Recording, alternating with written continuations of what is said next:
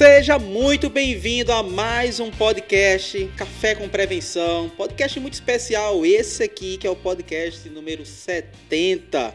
E nada como trazer para esse podcast uma pessoa com uma grande vivência na área de prevenção de perdas, uma profissional que eu admiro, uma executiva de prevenção de perdas com muita experiência, com mais de 20 anos de experiência. Está aqui comigo hoje a Roseane, Roseane Caminha. Seja muito bem-vinda, minha amiga.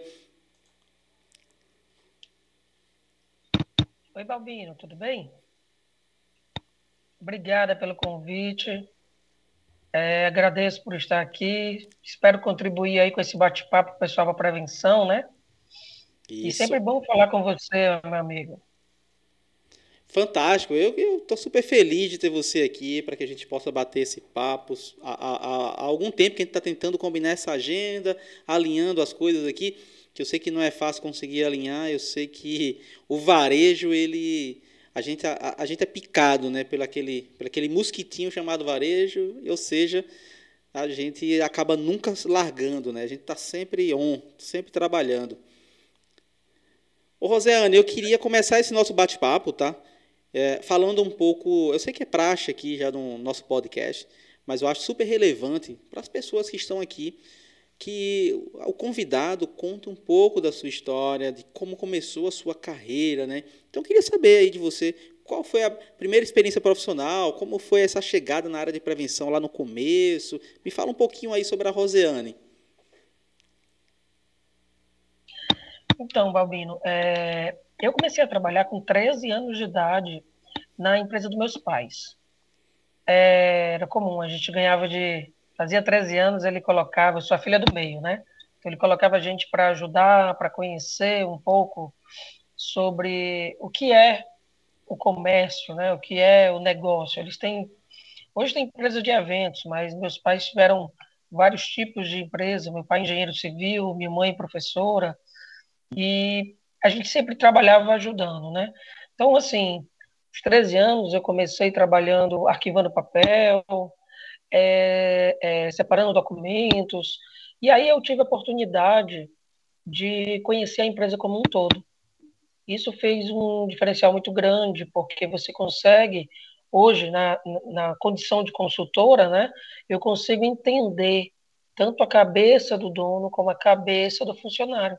Né, o colaborador que está ali no dia a dia, que às vezes ele não entende algumas atitudes do, do, do dono, do proprietário ou dos executivos, e eu consigo transitar bem nesse meio. Então, são, ao todo, 33 anos de, de experiência profissional. Né? Na prevenção, Balbino, eu comecei, vou fazer 20 anos agora. É, eu passei, então, por essas empresas familiares, é, que meu, minha família tem, né, meus pais, e depois eu resolvi rumar para o ramo de consultoria. E aí eu tive a oportunidade de trabalhar com uma empresa é, chamada S3 Consultoria, depois foi a Prevents, e aí eu fiz cursos com ele, passei por um processo seletivo, onde eu quis realmente trabalhar, eu queria muito trabalhar com consultoria, eu queria muito saber como que era essa área, né? E aí entrei mais ou menos em 2003, acho que foi isso, e já em 2000 2007, 2007, eu já comecei a trabalhar com a minha própria consultoria. É, 2006 para 2007. Então, assim, eu tive a oportunidade de conhecer várias empresas no, no Brasil, até fora do Brasil. É, e aí comecei montando minha consultoria, fazendo parceria com outros profissionais que, que também tinham é, atividades complementares, por exemplo, muito pessoal da, da área de prevenção trabalha muito voltado com estoque, né? Nada melhor do que você fazer uma parceria com empresas de logística. Então, tive a oportunidade também de estudar bastante, conhecer logística, e estou nisso até hoje. Então, de 2003 até agora, vão fazer 20 anos agora. Então, um tempinho já, né? Voltado aí com gestão de estoque, gestão de riscos, sempre trabalhando com, com vários tipos de empresas, tanto do varejo, Balbino, como indústria, como empresa de serviços, mas eu acabei me especializando mesmo em supermercado. Acho que a parte de perecíveis me chamou muita atenção, tem uma perda altíssima, né? E eu acabei me especializando nessa área. Mas tive a oportunidade de passar por grandes empresas nacionais, multinacionais. É, é isso. Acho que, resumidamente, é um pouquinho disso, né? Que experiência, meus que experiência, meus amigos. Assim, uma vivência muito grande, né, na área. E, e claro que dentro de todos esses anos dedicados à área de prevenção, é, eu queria falar um pouquinho sobre um ponto que é crucial, que talvez muitos varejistas que estão vendo agora, muitos supermercadistas que estão tá vendo nesse momento esse, esse nosso podcast, é, talvez ele deva estar com, com essa dúvida, né? De como ele vai começar o trabalho de prevenção de perdas, como ele vai começar uma área de prevenção de perdas dentro do seu supermercado. E essa é a pergunta que eu queria começar te fazendo, Rosiane. Balbino, é, tem muitas visões de prevenção de perdas no mercado. Você tem visões quando você fala, estou falando do, do, principalmente, tá? É, tem gente que entende que prevenção de perdas é só a parte de segurança.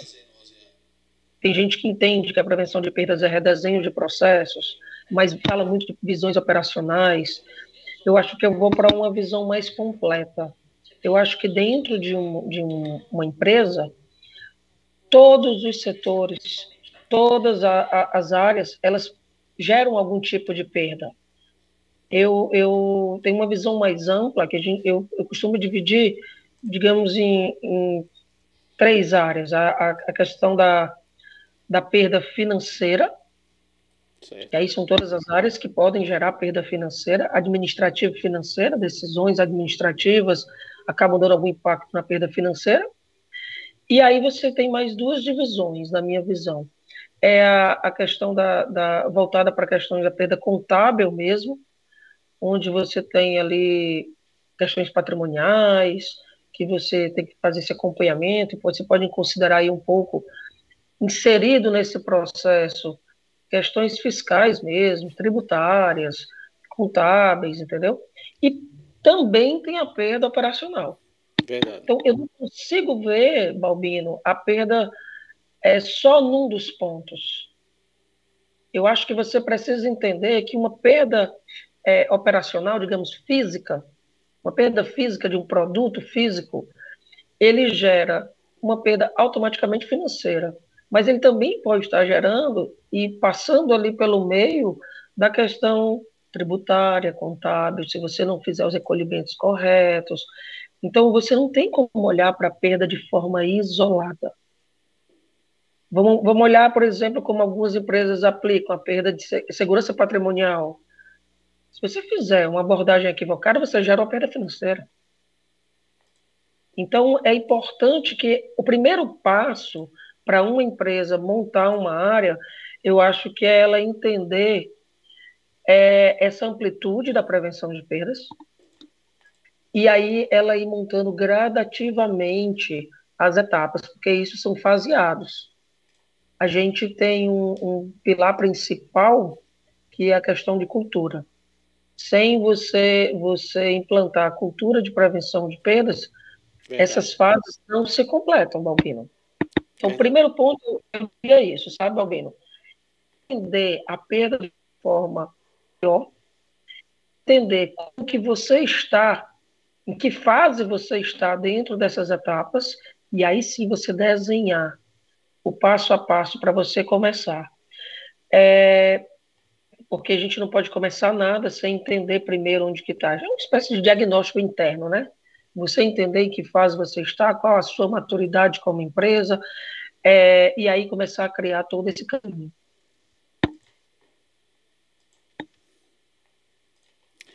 Verdade, verdade. Concordo totalmente. Eu acredito que você tem que entender um pouquinho sobre qual é o. É, é, onde você vai iniciar, né? Tem todos esses degraus, essas etapas. É, tem um ponto que eu acho super relevante também, sabe?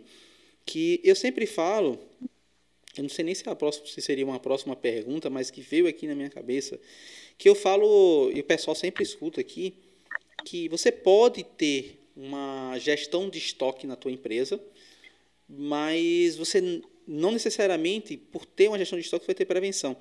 Mas também você não pode ter uma prevenção sem gestão de estoque. E muitas das vezes o pessoal negligenciou muito essa etapa. Eu acredito que pós-pandemia a visão deva ter mudado um pouquinho com relação à gestão de estoque. Eu vi o pessoal se preocupando mais em ter uma melhor curação de estoque, controlar melhor, porque tem que fazer as vendas online, né? o e-commerce começou a rodar cada vez né? de forma mais é, é, relevante, né? ganhando mais participação em algumas empresas. Supermercado que, por exemplo, nem, nem, nem virava a chave para o e-commerce, todos hoje viraram essa chave, nem que seja atendendo pelo iFood, ou seja, pelo WhatsApp da vida, mas eles tiveram que virar essa chave para começar a trabalhar. E aí sentiram muito essa dificuldade, Rosana. Eu queria que você falasse um pouquinho sobre eh, justamente esse, esse ponto, né, da, gest, da importância da gestão de estoque, na melhoria dos processos, da, da própria acurácia de estoque, o que, que é necessário para o empresário entender um pouco que ele precisa começar ali quais são os grandes desafios que ele tem naquele ponto para depois ele avançar para essa próxima etapa? É, é, essa etapa de gestão de estoque é fundamental. Você não consegue fazer prevenção de perda sem ela. Concordo plenamente contigo, Balbino. Não dá para fazer prevenção de perda sem você ter uma, algum, algo que você possa acompanhar.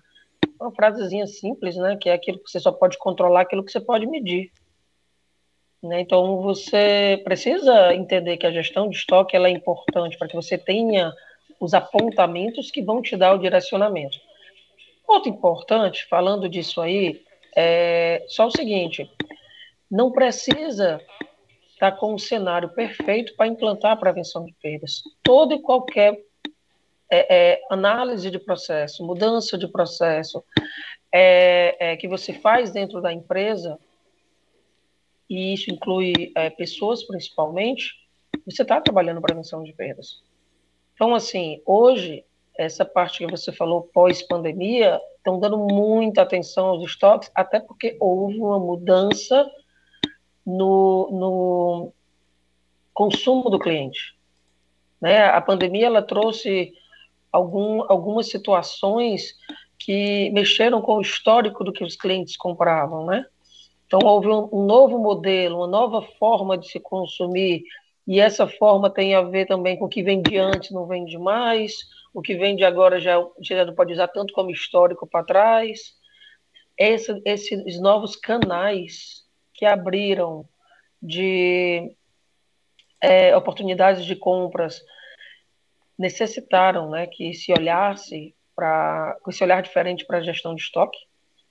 Então, se preocupa muito em ter uma, um, um, estoque correto para que você tenha uma acurácia boa, isso é fundamental, senão você perde venda, vai dar ruptura. Então, prevenção de perdas está diretamente ligado à ruptura. E o que, que você tem que fazer? Você tem que fazer um cronograma de um calendário de inventários anual, e aí não tem, ah, eu só quero fazer rotativo, eu só quero fazer inventário geral, é, eu vou particionar, todo dia eu faço um pouquinho, só faço. Não tem receita. A receita é aquela que quando você faz para sua empresa e você mede, ela te dá um bom resultado. Não dá para você pegar o que um outro faz é, e querer aplicar na sua empresa, porque são culturas diferentes, são é, é, pessoas diferentes, regiões diferentes. Então, cada, inclusive dentro de uma própria empresa, dependendo da posição geográfica que ela esteja, seja em diversos locais do Brasil ou em uma mesma região ou dentro de um mesmo município, ela estando ali em, em bairros vizinhos, muda totalmente a forma de trabalhar de uma loja para outra. Então, dependendo do perfil do cliente dela, ela vai ter, a, a empresa vai ter que definir qual é a melhor forma para uma loja. Pode ser que não tenha tanta divergência de estoque e ela possa espaçar um pouco mais alguns tipos de inventário para outra loja de determinado bairro. Ela tem que fazer uma coisa mais acompanhada de perto devido a, a, a grandes influências externas ou até internas do próprio é, é, negócio dela, né, inerente ao negócio. Então, importante que você tenha um controle. E esse controle, ele está muito ligado a um tipo de inventário, né? Você fazer a contagem dos seus estoques, porque, de novo, acho que essa frase é, é muito bacana, eu uso muito nos meus tratamentos, Balbino. Você só pode controlar aquilo que você pode medir. É, concordo totalmente. Eu eu acredito demais né, nesse, nessa questão da gestão, do controle. É, a gente sempre. O Abílio, né? O Abílio Diniz, ele, ele fala algo que, que bate muito nessa tecla. É, com relação a processos e pessoas. Tudo deve envolver processos e pessoas. E recentemente, inclusive, eu estava discutindo com algumas pessoas, porque a gente exige tanto uma contratação perfeita né, do RH o capital humano, contratar o melhor profissional e tal. Porém, a gente não está olhando para os processos. Como a nossa empresa está estruturada, quais são os processos que ela tem. E muitas das vezes a gente contrata uma mão de obra qualificada e quando ele chega na empresa, aquilo que a gente vendeu para ele, que a gente fez durante o processo seletivo, né, e a integração na empresa, não se aplica no dia a dia, na prática. E aí eu, eu só me lembro disso aí que o Abílio fala, que tudo é voltado primeiro para processos. Você tem que fazer e estruturar os processos da sua empresa para depois buscar a pessoa ideal para cada processo.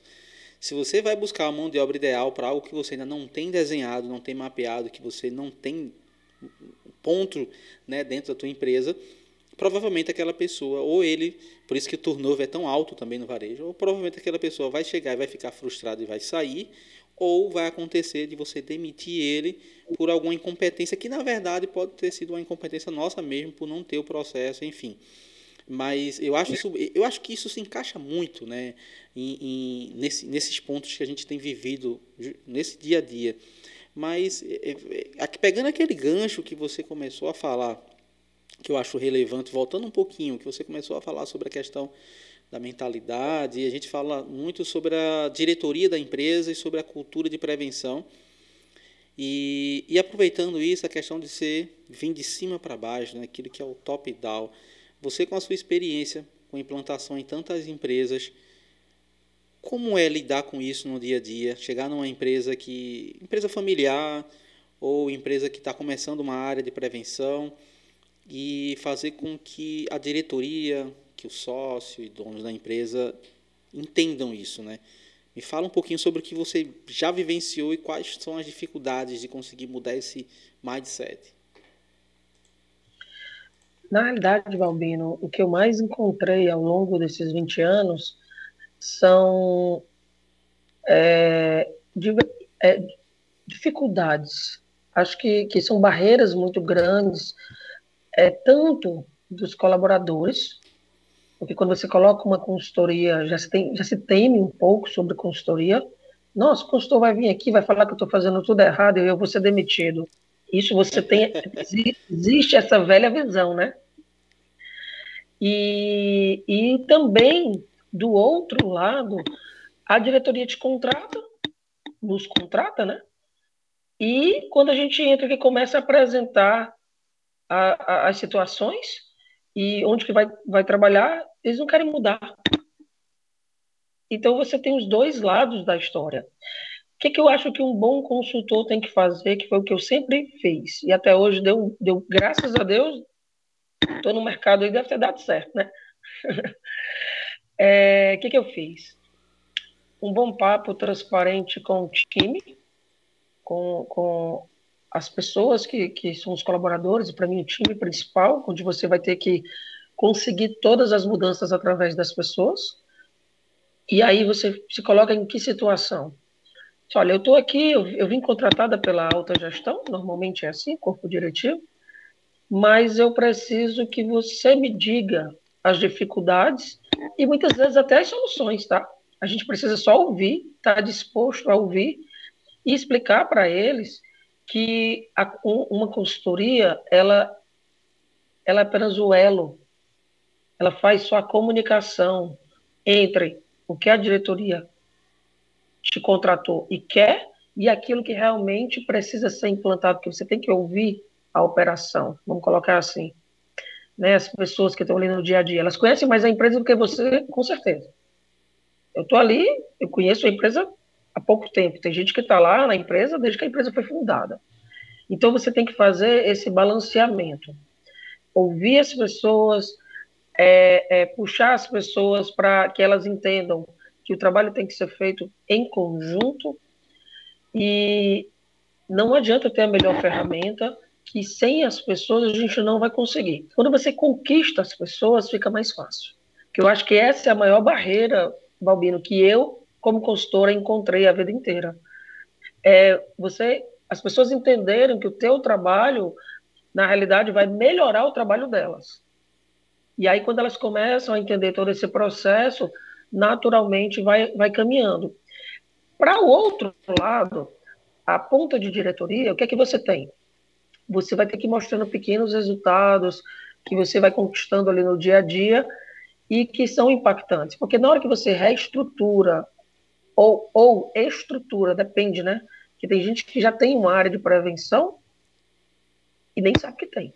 Faz várias coisas de prevenção, mas não sabe que tem. É verdade né? Aí você, ah, não tenho nada de prevenção. Aí você chega lá, tem um monte de coisa, só que não sabe que tem, né?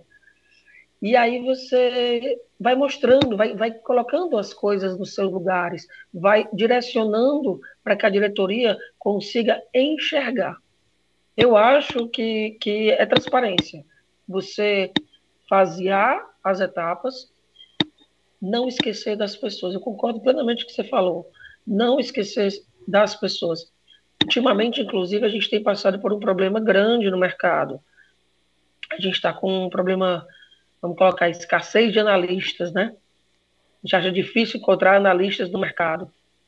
Só que o que acontece? Estão é, confundindo um pouquinho as coisas. Você quer contratar um analista e aí que o cara sabe mexer em várias ferramentas, mas não é por aí analisar dados não é saber mexer em todas as ferramentas. Você dá todas as ferramentas, o cara sabe mexer em tudo, mas não, não, não sai uma análise. Então, de novo, cadê as pessoas?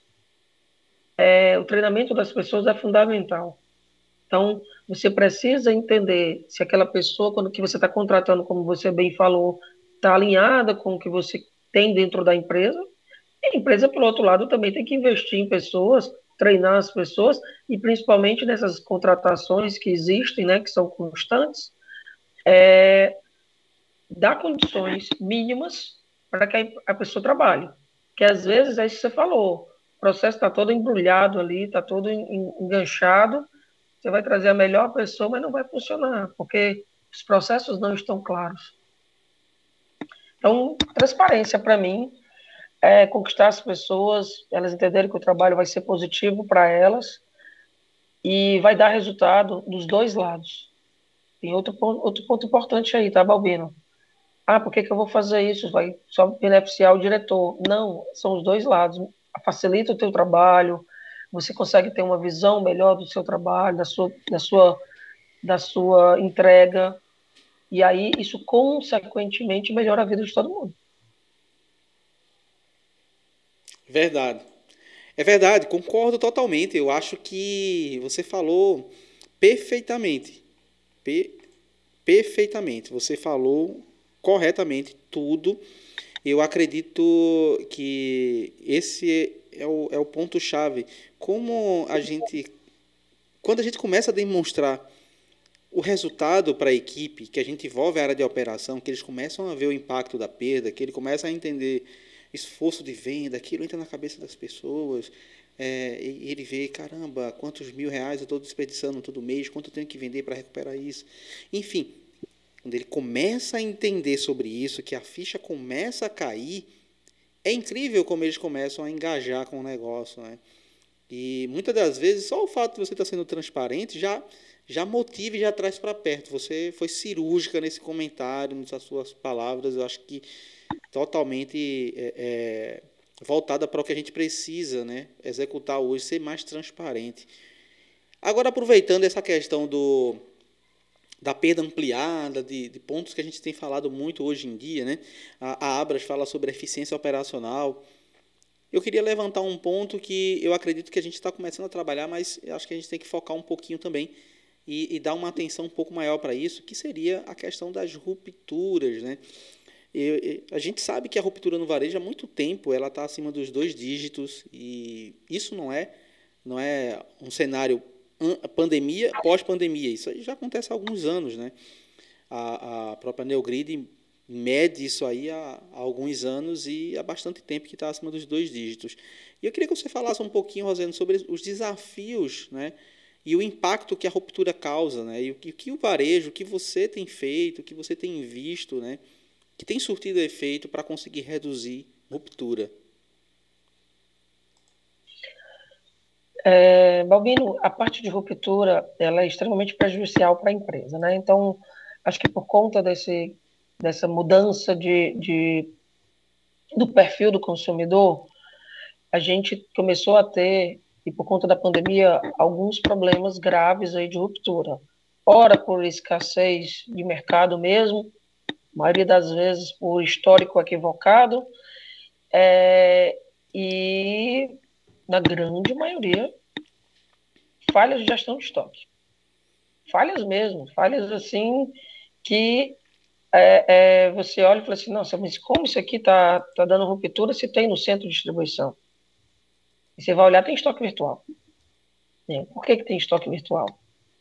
Ah, porque eu, eu lancei para varia, mas não dei baixo joguei no lixo, mas não, não dei baixo. Eu requisitei para o refeitório, mas não dei baixo. Você voltou para o ponto de processo. Assim, é um processo, o problema está no processo. E aí, para quem executa, para que o processo aconteça, ele pode até estar tá desenhado, bonitinho e tal, mas precisa das pessoas. Então, o que, que a gente tem, tem feito e tem visto no mercado?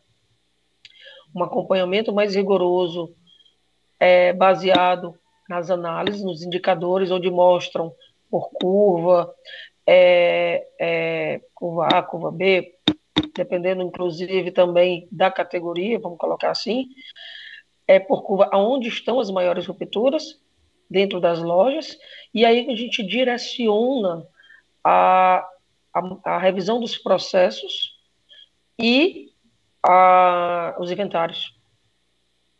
Os inventários eles são fundamentais para combater a ruptura, tem gente que acha que inventário tem que ser feito uma vez por ano.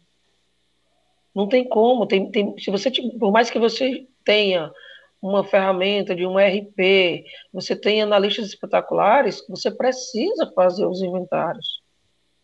É, inventário ele não pode cair numa rotina de ah, vai ali, ajusta o estoque. Não, inventário não é ajustar o estoque.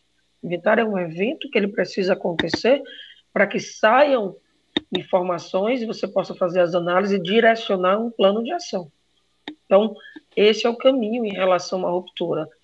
E tem se utilizado muita, muita inteligência artificial para que você ganhe velocidade nas análises é, de BIs, né?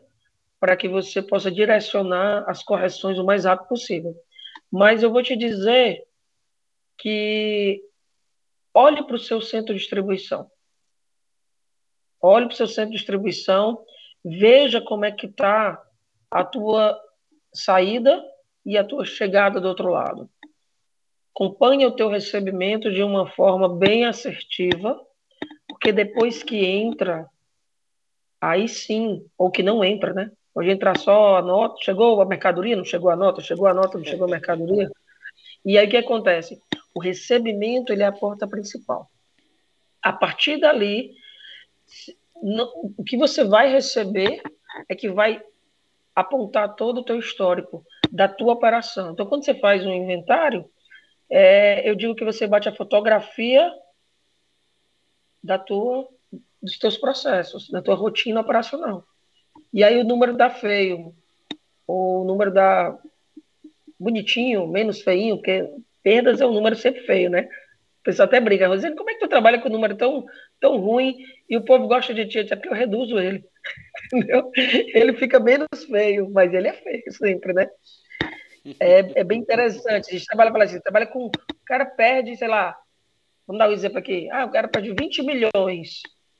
Nossa, mas você foi lá, fez um trabalho, ele melhorou, tá perdendo 15 milhões, mas são muitos milhões, mas era 20, agora só são 15. Então, Você deu um, uma redução gigantesca e essa diferença vai automaticamente para o lucro, né? Sendo bem trabalhado, ela vai automaticamente para o lucro.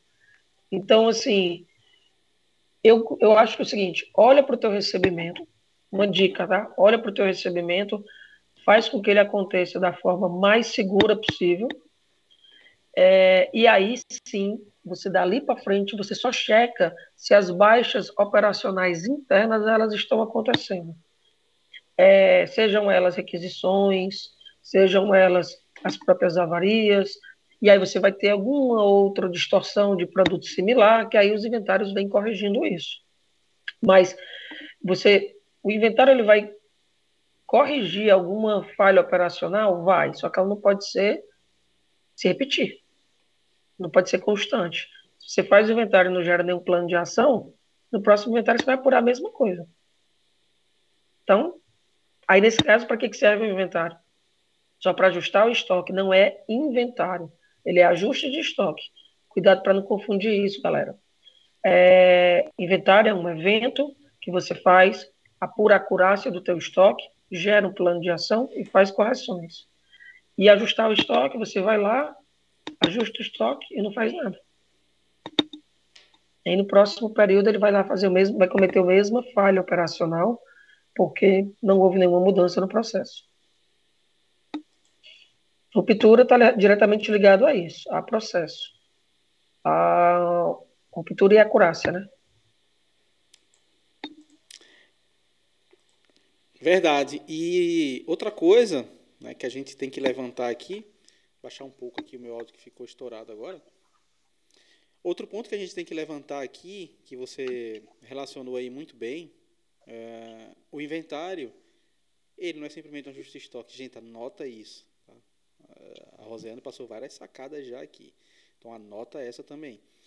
Porque você tem que passar a analisar os dados. Você tem que passar a desenvolver estratégias pautadas no, no que você está encontrando agora. Não adianta você fazer levantamento de quebras operacionais, fazer inventário e guardar os indicadores e só apresentar. Você vai ser simplesmente um apontador de perdas. Eu não quero que vocês sejam apontadores de perda.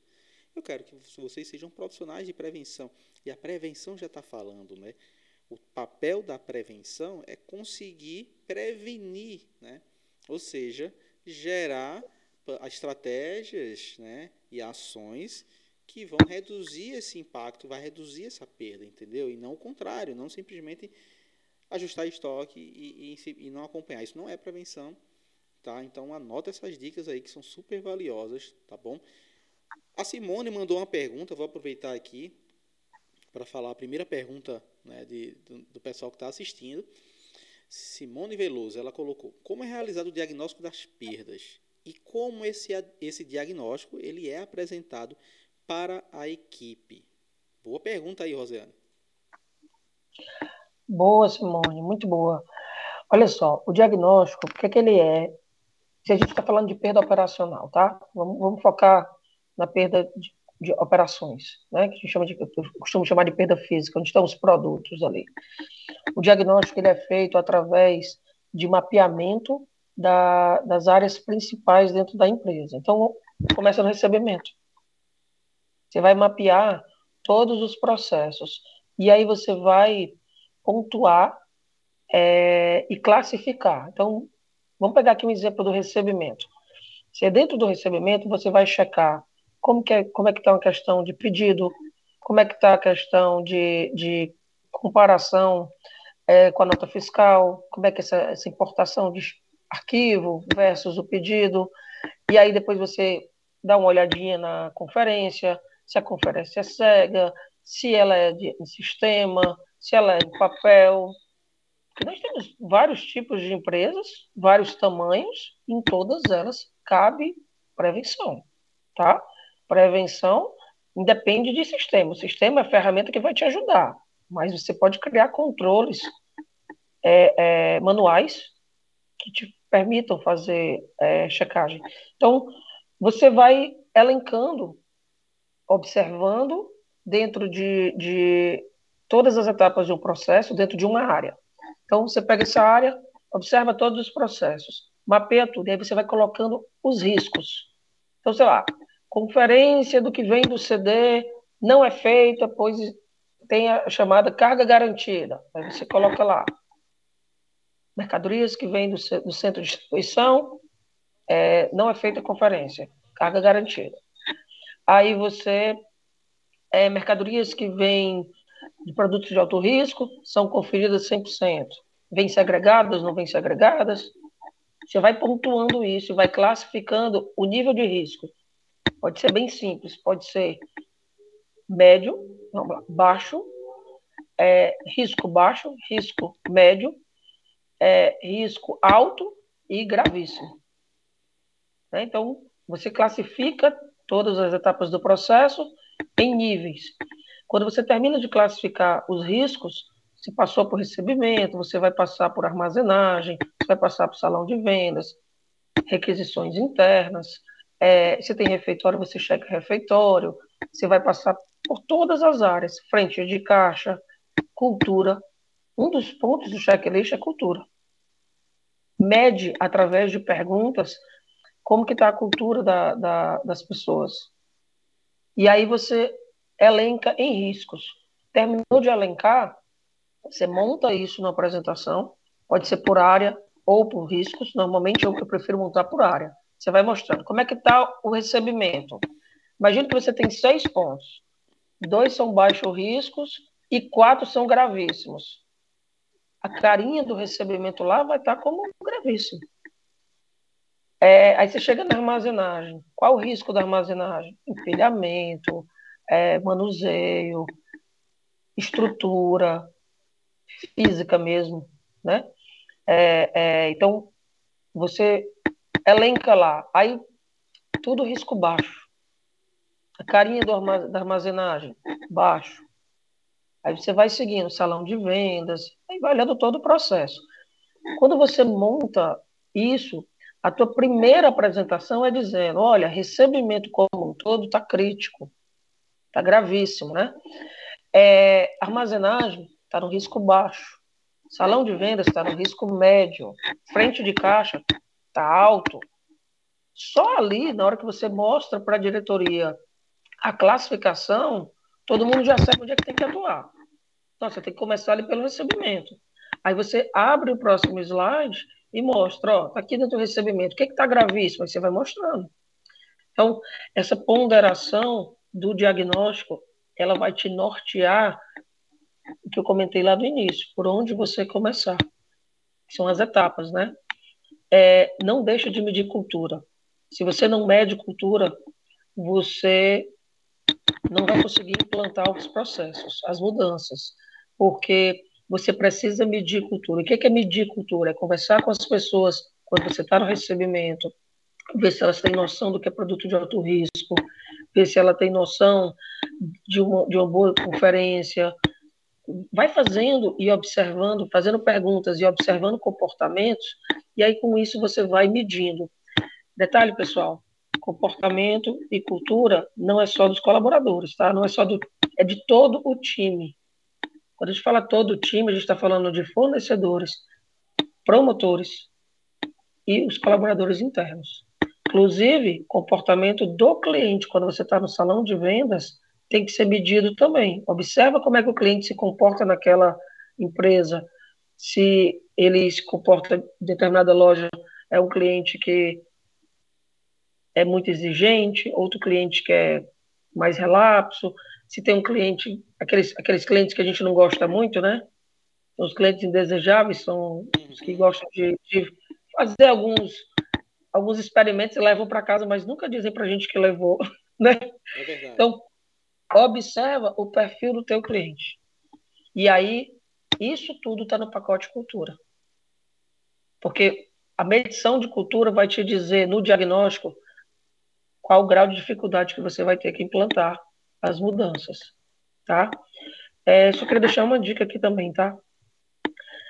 Não deixe que as ferramentas seja um empecilho, porque quando não existia internet, já existia prevenção.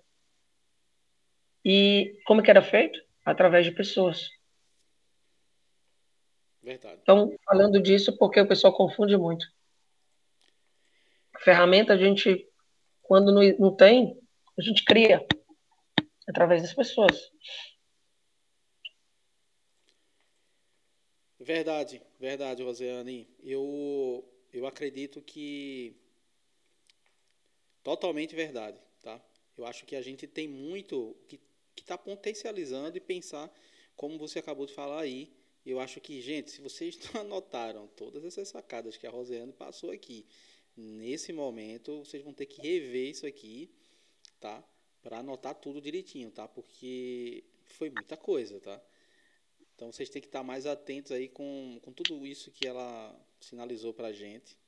Eu acredito que essa questão de medir cultura é algo que a gente está negligenciando bastante. Então já fica aí uma sacada muito importante. Eu conheço pouquíssimas empresas que estão medindo né, cultura, que acompanham isso. Sério, são poucas empresas que fazem. Então, eu acredito muito que isso já é um, uma coisa que vocês têm que começar a trabalhar para ontem, tá? Um desafio nos supermercados: reduzir perdas nos perecíveis. A gente tem visto que a maioria das lojas tem aumentado muito, né? A quantidade de perecíveis dentro do mix. Isso é normal, até porque a gente tem que se diferenciar um pouco, né? Tudo bem que os atacarejos já têm se diferenciado bastante também nisso, né? Temos aí é, grandes lojas, né? açaí, por exemplo, tem aumentado muito o mix de perecíveis, está ficando né, bem bacana o, o, o, trabalho que eles têm feito hoje. Mas o supermercadista ele tem cada vez mais aumentado o seu mix de perecível e com isso aumentando a participação desse, desses produtos na perda. E aí vem o desafio para a área de prevenção controlar manter a perda baixa, reduzir, enfim, são vários os desafios no, no, nas, nas, áreas de perecíveis, como principalmente aí encabeçando o açougue, padaria e hortifruti, que, é, no caso laticínios. Eu queria que você falasse um pouco, tá, Rosendo, sobre perecíveis, que é o calcanhar de Aquiles realmente ali do, do supermercadista. Então, Babino, lá no início, quando a gente bateu um papo, é, falando um pouquinho, né, do meu trabalho, da minha experiência profissional, eu mencionei que eu me destaquei no, na área de supermercado exatamente por gostar dessa área de perecíveis. É, 60% a 70% das perdas de uma empresa de supermercado, né, varejo de alimentos, ela vai estar focada em perecíveis. Ah, mas a gente vai fazer um trabalho vai reduzir as perdas, reduziu as perdas, sei lá, em 40%. Tá, então vamos supor que tua perda era, sei lá, 100 milhões. Aí você reduziu em 40%. Tá, mas 70% da nova perda vai estar lá em perecíveis de novo. Ah, eu tenho 100 mil de perda. 60%, 70% está em perecíveis. Sempre vai estar em perecíveis. Perecíveis, por si só, ele já tem uma fragilidade. Fala-se muito em produtos de alto risco esquece de se falar de produtos de alta quebra. E a maioria das vezes são os perecíveis. Ou seja, a cadeia de frios faz com que o produto quebre sozinho. Verdade. Então, ele é frágil, ele é sensível. Eu até brinco, né? Não olha muito para a fruta, não, que ela derrete. Né? Não, não, olha, não. Se olhar um pouquinho mais, ela começa a murchar. É, naturalmente, todo o manuseio influencia na cadeia de perecíveis.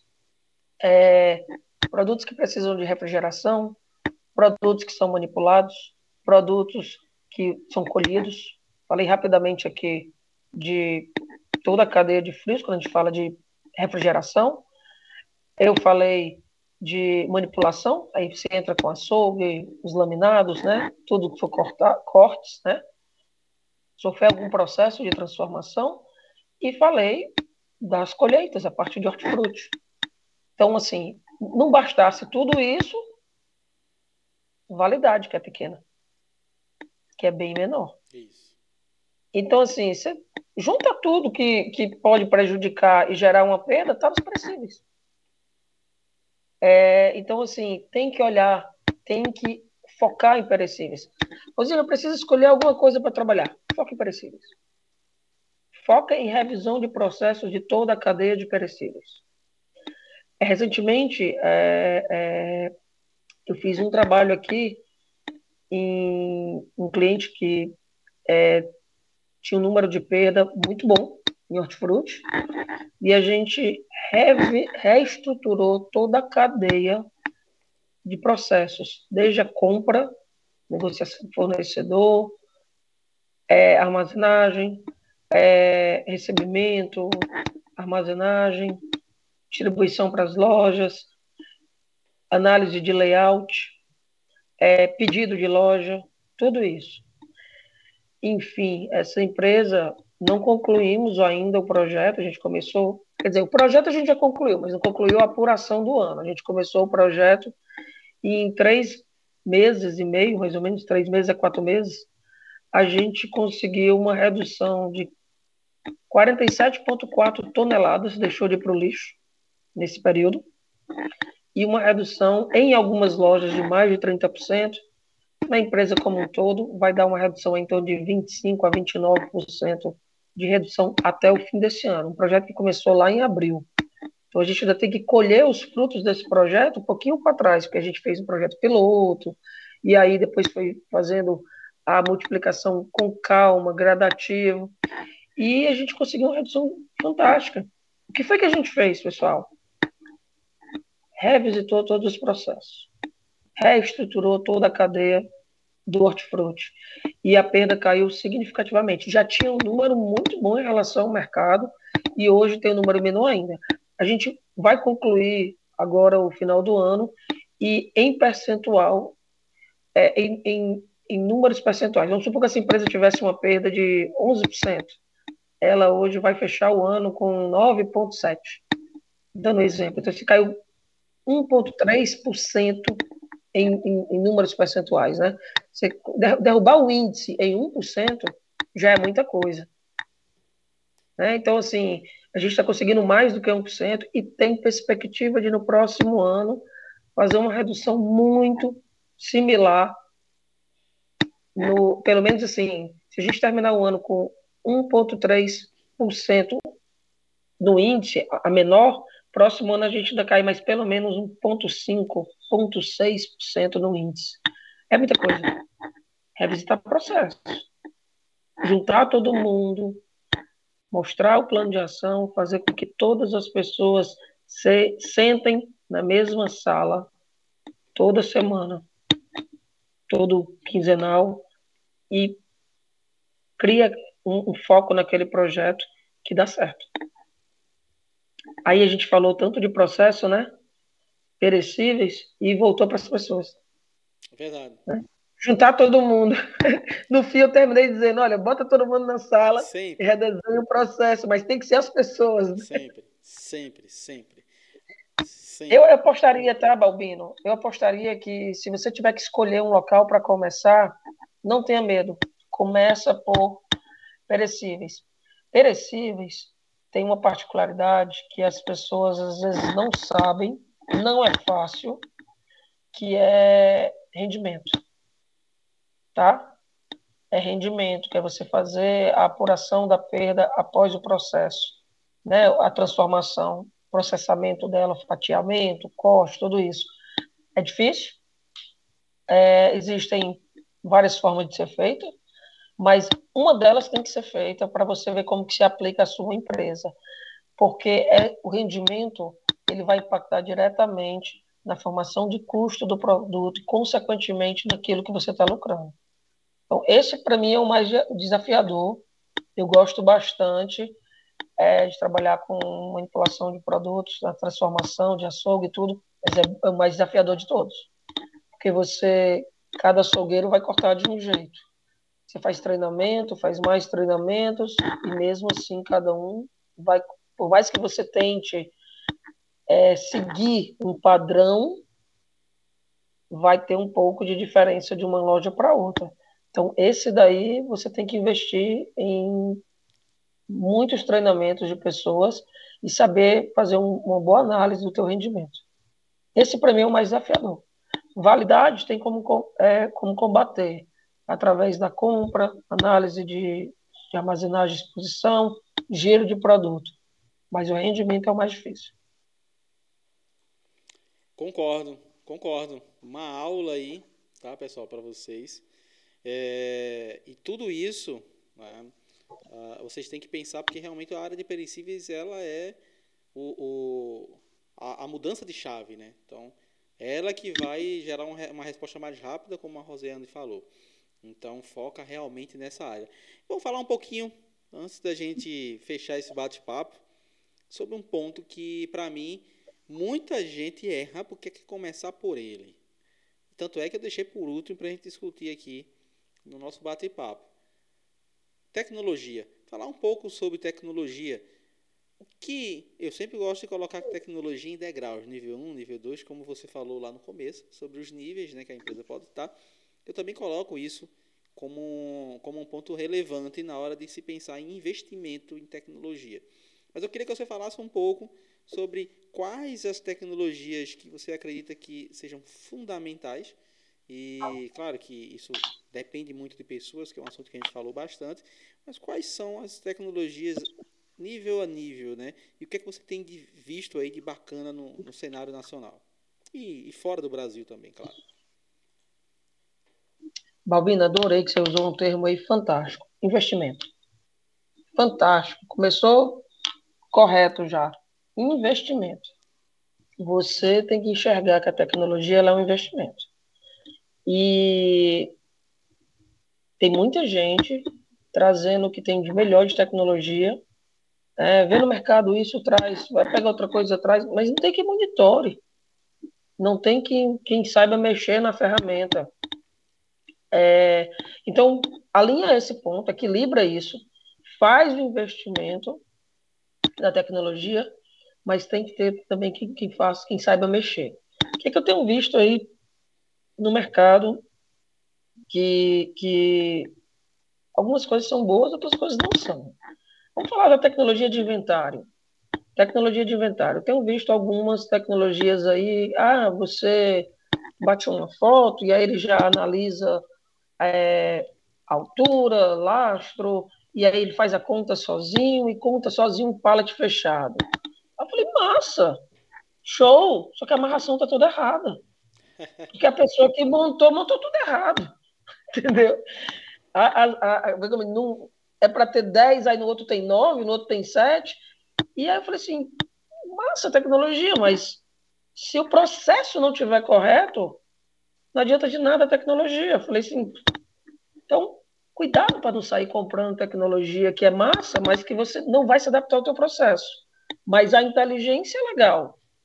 Só que você tem que olhar e tem que pensar assim, vamos pensar uma coisa legal no nosso, no nosso negócio, né, no varejo? alimentício, é tudo muito rápido.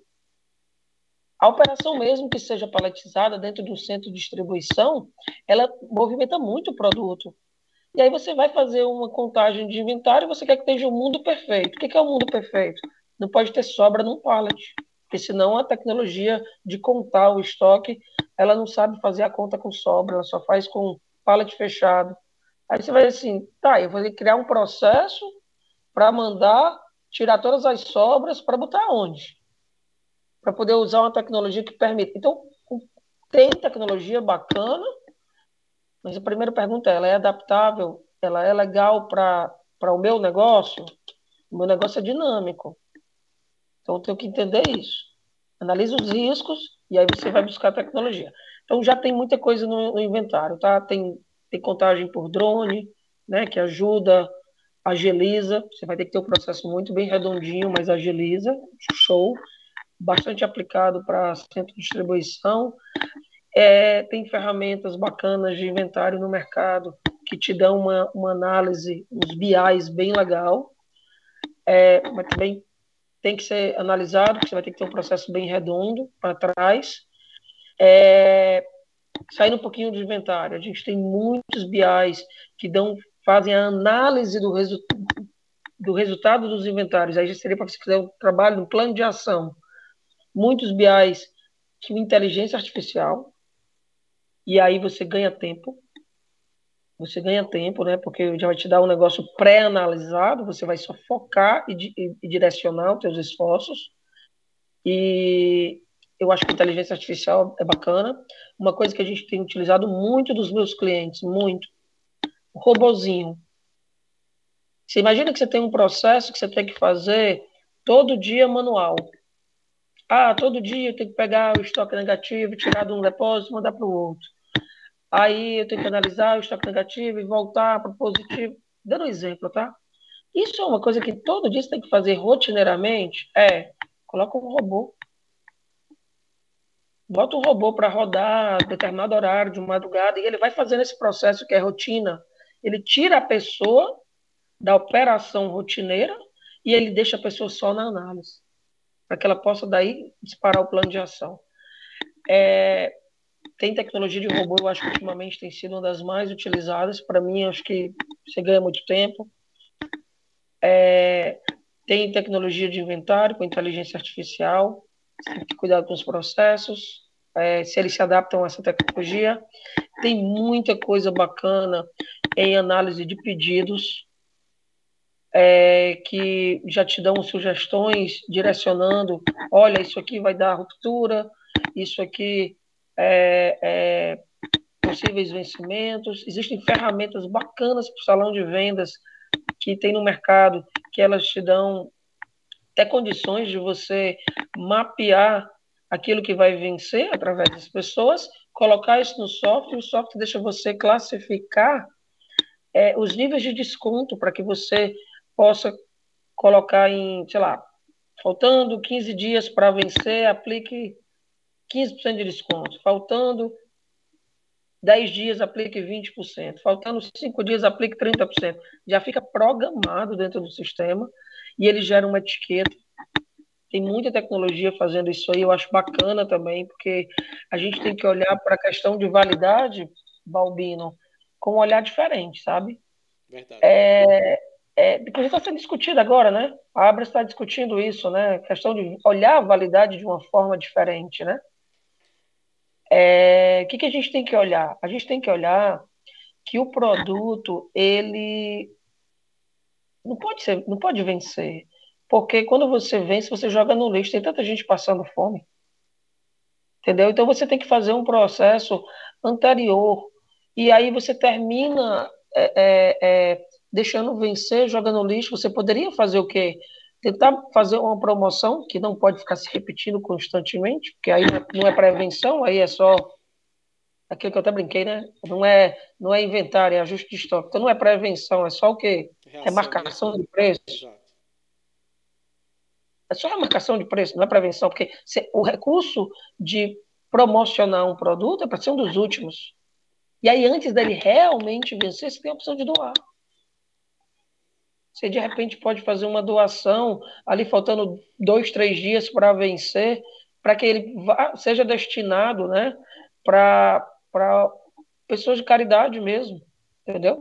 Então, assim, que sejam necessitados, que a gente está com a pandemia trouxe aí um volume, um, uma questão absurda de fome também, né? Então, também tem isso. Então, eu vejo bastante tecnologia que ajuda na ruptura, na análise de pedidos, precisa fazer uma análise de, de pedidos bacana, porque, como eu te falei, o perfil do consumidor mudou e a gente às vezes está com um histórico de anos anteriores. Então, você tem que ter alguma coisa que faça uma inteligência artificial que te diga, olha, isso aqui você tem que comprar, isso aqui você não tem, para você ganhar tempo e tentar ser um pouquinho mais assertivo na parte de pedidos e de compras. É, e você tem que utilizar essas inteligências que a gente tem no mercado para combater validade, né, que o produto venha a vencer. Então, acho que do que tem no mercado, eu iria para análise de pedidos, comercial, compras ali, e eu iria para gestão de validade. São os dois grandes pontos que a gente tem hoje de problemas. Acho que eu optaria por essas duas opções aí. Se eu tivesse que escolher um por onde começar, né? Muito bom. É, um leque de opções e, e, tipo, se a gente fosse bater papo aqui sobre todas as opções que existem, a gente ia passar a noite aqui, tá? Porque tem muitas opções, algumas aderentes aos seus negócios, outras talvez nem tanto, mas todas são interessantes. E eu lembrei, esse ano, há alguns meses atrás, eu estava fazendo uma palestra para alguns diretores de empresa uh, na verdade, donos de empresa, na verdade, donos de mercado, e, e eu estava apresentando para eles é, tecnologias para a prevenção e onde eu falei sobre, na verdade, sobre como eles iriam implantar uma área de prevenção e falei, claro, ali no final sobre tecnologias. E eu fui no degrau, né, nível a nível, né, o que, é que ele poderia estar implementando, né. Então falei sobre os vários níveis e lá no final eu coloquei a cereja do bolo, né, o creme de la creme e falei lá sobre a questão da inteligência artificial trabalhando em conjunto ali, né, é, para identificar ações suspeitas de furtante. Né? Então, a, a inteligência começa a trabalhar, de certa forma, a identificar, por exemplo, quando um furtante vai ocultar o produto. Então, ele já começa a entender, porque a prática, o dia a dia, as informações que ela já tem, ela começa a entender quando a, a, aquela, aquele furtante pega o produto e tenta colocar na sacola ou coloca na sacola, já sou um alerta, enfim. E o, como essa tecnologia trabalha, né? Ao final da palestra, um dos diretores de, de, de dos supermercados, né, um dos donos lá, perguntou para mim qual era o custo daquela tecnologia. Né, e qual era o ROI, se eu tinha algum estudo sobre aquilo. E eu falei para eles no começo que era uma tecnologia ainda muito nova. Conheço três players grandes aqui no Brasil que utilizam. Um eu vi funcionando, mas eu não, não posso aqui né, falar sobre, sobre. Eu não sei o indicador, mais ou menos, não posso falar sobre qual foi o, é, o grande player, sei que foi uma multinacional. Mas, enfim, é, qual foi o ponto, né? O ponto é que eu perguntei, eu, eu fiz a, a, réplica, né? Então, eu perguntei para ele também, ó, vê só, ok, tudo bem, a gente talvez não tenha um, um estudo que mostre o resultado dessa ferramenta, e eu acho super interessante você se interessar por ela, mas você já tem uma solução para controlar a tua frente de loja, que é um ponto que tem grandes problemas né, de erros operacionais, de furtos e fraudes? Não. Você já tem algo para melhorar no teu recebimento de mercadorias, melhorar a acurácia do teu recebimento, alguns processos e controles e utilização de ferramentas. Você já tem um BI que rode lá, como a própria Rosiane falou aqui. Então, saí falando sobre algumas que eu falei antes, que nenhuma ele tinha, e ele queria colocar logo a mais a que mais ele se encantou. Então, ele se encantar com aquilo e achar que aquilo é o que vai resolver o problema de perda. E um ponto que eu falei para ele, aproveitando esse momento, eu falei: olha, você está fazendo algo que muitos varejistas fizeram há 15 anos, 12 anos atrás, né, ou talvez mais do que isso, que era colocar fiscais na porta da loja, que eles chamam de fiscais, mas na verdade eram seguranças na porta da loja, acreditando que era aquilo que fazia a perda reduzir porque os grandes players faziam aquilo. Mas você não entende que por trás daquela ferramenta, por trás daquele profissional, existe análises, existem os outros níveis de coordenação, de supervisão, de chefia, que estão, é, talvez seja 80% e você está vendo ali 15%, 20% do que está no meio da operação. Então você não entende o que acontece na retaguarda. Então, basicamente, eu achei bem interessante e acho que se enquadrou muito bem com o que você falou, entendeu? É, você falou um, uma, um ponto que eu até me esqueci, mas realmente hoje a gente tem a inteligência artificial muito bem aplicada na frente de caixa, nas próprias antenas de proteção, né, as proteções, as antenas eletrônicas na, na no, no, piso da loja, uhum. e a gente tem muita inteligência para a área de recebimento. Hoje a gente tem muita inteligência, entendeu? Assim, essas três áreas aí, que são fundamentais. Mas, parabéns, Balbina, é isso aí mesmo. Ó. Você não tem nem o básico. Você já está querendo é. o, o, o, mega o melhor que tem no mercado, você não tem nem o básico, né? É Lembra que eu falei lá no início? Bacana que você comentou aí de novo. Fazer as etapas, é faseado, entendeu? Vai implantando o mínimo, aquilo que você entende que é necessário, e aí você vai chegar nessa fase de estar utilizando algo mais complexo, porque você não pode entregar a melhor ferramenta na mão de um time, de novo, medição de cultura, que ele não vai estar adaptado. Precisa medir cultura. Cultura, vai, você vai fazer o tempo, a aderência que você vai levar para implantar, fantástico. Eu tinha me esquecido, obrigado aí por ter lembrado. E é legal esse bate-papo por isso, né? Que a gente vai, vai se ajudando e trocando experiências, mas muita tecnologia é, de inteligência artificial é, dentro do salão de vendas, observando o comportamento de cliente, por exemplo, aquela onda de calor, né? Quantas vezes o cliente visitou determinada gôndola. Nossa, isso pode fazer um aumento de venda. Só queria puxar um gancho, Balbino, que era isso que eu ia comentar no final. Está chegando aí no final? Isso. E eu queria puxar um gancho importante. Se fala muito em prevenção de perdas.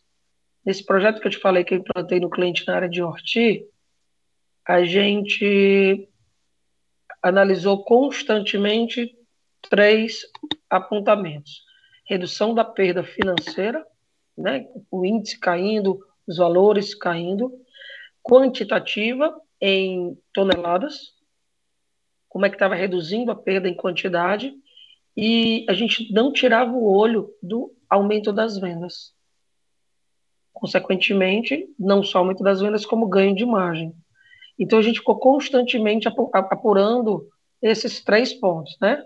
Quantidade, valor, perda, quantidade e valor, e venda, a gente olhava para aumento de é, participação, né? Aumentar bati, o quanto a gente estava batendo acima das metas de venda e se a gente estava crescendo a margem. E quando você fala de perda, você tem que olhar também para a venda. Você tem que, não pode olhar só para a perda. Por isso, quando a gente fala como reduzir as perdas, revise todos os processos. E aí vai lá para onde tudo começa, né? É onde compra. Então você vai lá para compra e começa a revisar todas as etapas do processo, porque a perda é dividida pelo faturamento. Se o faturamento cai, e a perda permanece, o teu índice sobe. Então você também tem que fazer com que a venda cresça. Porque se a venda cresce e teu perda permanece, teu índice cai. Então você tem que apontar todo o processo. Então, um ponto importante, não foca só em perda, checa a venda. Se está aumentando a lucratividade da empresa, aí é perda financeira, né?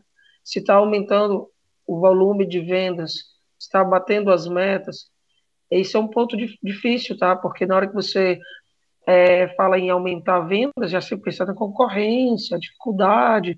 Nossa, não tem mais fatia do mercado. Só que tem uma coisa muito importante. Quando tu melhora teu processo, tu começa a oferecer produto com mais qualidade e mais serviço para o teu cliente, tu ganha a fatia do mercado.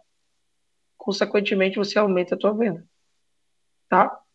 Você ganha o cliente pelo serviço, ganha pela qualidade, então você tem todo esse, esse modelo aí que você tem que trabalhar. E aí, como eu te disse no início, a gente tem que saber em que fase a gente está, porque é, independente do tamanho da empresa, a gente tem que saber para onde apontar, tá? Acho que, que é importante a gente falar de venda também, olhar para a venda, que é a perda maior. Tá certíssima, concordo. É, eu acho que, você falou muito bem, a gente tem aquela perda residual que se você demole e a venda cair, você se ferra. Você colocou muito é, de forma muito importante esse ponto aqui.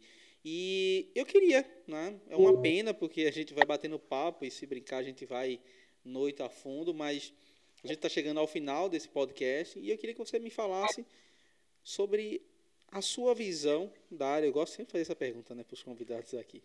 Qual a sua visão a longo prazo para a área de prevenção de perdas? É, a, a, longo prazo, o pessoal tem que entender. Eu já atuo assim há muitos anos, tá?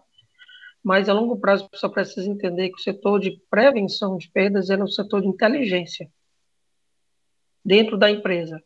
Se ele for, ele, ele é um mix de inteligência com área de projetos porque como eu comecei lá no início comentando, a área de perdas, ela toda toda todos os setores, né, tem perda, sejam elas financeiras, sejam elas operacionais, sejam elas contábeis, né, fiscais, patrimoniais, tem perda. Então, se você tem um setor que ele pode olhar para a empresa usando uma visão de inteligência, é, onde ele consegue é, criar no, pequenos projetos direcionados para cada área e atuar na perda, eu acho que esse é o melhor caminho. Então, você vai ter ali, de repente você tem um setor de manutenção, sei lá, vamos colocar assim, depende de cada empresa, mas vamos colocar manutenção, toma conta de toda a infraestrutura e tal, não sei o quê. Você pode fazer um trabalho focado junto com a manutenção para aproveitamento de água. Boa. Isso é perda. Isso é perda, entendeu? Você vai dizer, não, mas água? Sim, água. Você pode aproveitar a água do ar-condicionado, por exemplo. Então, isso é perda. E quem pode olhar para esse negócio com olhar de perda? O setor de prevenção de perdas, porque ele está visualizando a perda, qualquer uma delas, patrimonial, contábil, financeira, física, entendeu? Que é o produto. Então, assim, para mim, o sucesso do setor de prevenção de perdas é ele se tornar a inteligência da empresa. Setor de, de inteligência, onde ele vai trabalhar pequenos projetos em toda a organização.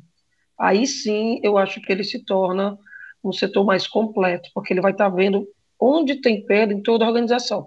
De novo, a gente começa pelas maiores perdas e vai seguindo para chegar, de repente, na análise da água, que eu acho que é importantíssimo. Até porque também está focado com sustentabilidade, né? o exemplo que eu dei aqui também está focado com sustentabilidade, que está dentro da perda também, né? Que é o desperdício. É, só tem um problema, Valbino, que eu acho que a gente tem que deixar claro aqui para o pessoal. Uma das maiores dificuldades que eu acho que, que o setor de prevenção de perdas encontra nas empresas é ele ter autonomia. Muitas vezes ele aponta todos os processos, ele mostra onde tem que trabalhar, mas ele não tem como chegar lá e mudar o processo, porque é de uma outra diretoria, é de, um, de uma.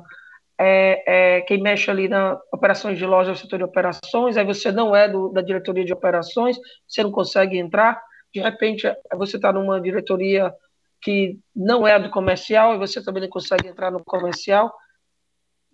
Por isso que eu falei que é o setor de inteligência, porque na hora que ele é o setor de inteligência, ele está agindo para a empresa. E aí ele consegue permear e fazer com que as pessoas das demais diretorias, né, os gestores das, das outras diretorias, possam entender isso. Nem sempre as empresas vão, a área de prevenção de perdas vai estar ligada à presidência. Muitas vezes ela está ligada a alguma diretoria. E está tudo bem se ela estiver ligada assim. O importante é que ela tenha o seu papel definido e a clareza da autonomia que ela tem. Senão ela vira um setor de apontar dados. Ela junta os dados, Sim. aponta, mas ninguém faz nada. Verdade. Por mais que ela tenha o foco de prevenção, Balbino, ela não consegue atuar. Então, esse ponto que eu acho que, que tem que estar muito claro. Eu, eu, em que, qual a autonomia que o pessoal da prevenção de perdas tem dentro da sua empresa? Autonomia de melhorias de processos de treinamentos e capacitação, e não autonomia para passar por cima das pessoas. Porque se você passar por cima das pessoas, você não, não, não continua, o setor se acaba por si só. Tá? Verdade, é verdade. Esse caminho de inteligência ajuda bastante, sabe, Balbino? Inteligência, de repente falar, setor de inteligência das perdas, gestão de riscos, enfim, seja o nome que derem, né? Eficiência operacional com inteligência, prevenção de perdas com inteligência, né? Inteligência está ligado a toda, todas as mudanças, né? inteligências aí de, de, de riscos de modo geral, vamos colocar assim. Muito bom, eu acho que é isso, né? Total. É, a gente tem que começar a enxergar e vai subindo o degrau, né? Então você vai ter que crescer, então você tem que subir, parar de ser uh, um profissional de reação e começar a trabalhar em prevenção, depois começar a trabalhar em gestão de risco ou em qualquer e, e trabalhar em, todas essas coisas, né, que são fundamentais e ser cada vez mais estratégico, né? Então, dentro das corporações, eu acredito também, concordo totalmente com tudo que você falou, tá? É, eu queria dizer a todos que, infelizmente, a gente está terminando o nosso podcast.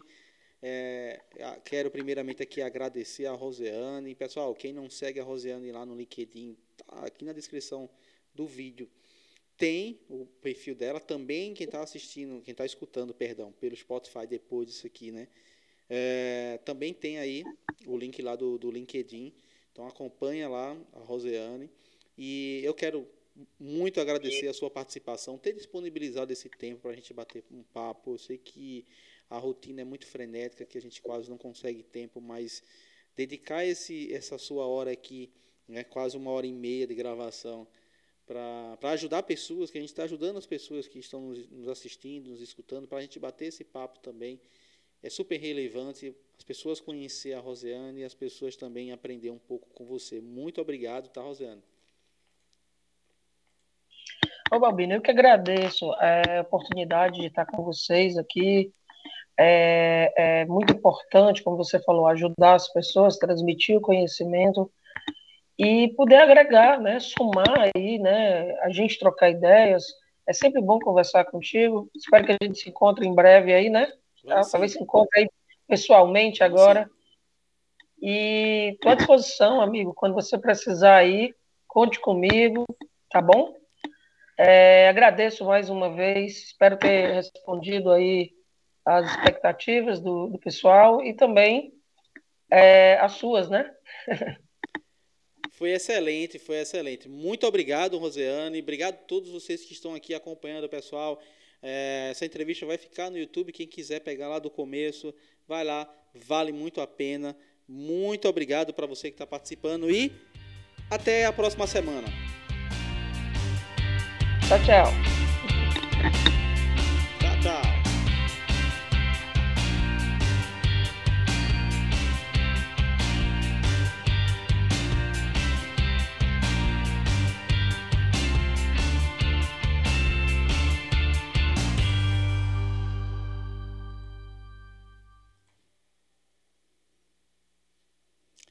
Valeu, Rosiane. Obrigado. Terminamos agora.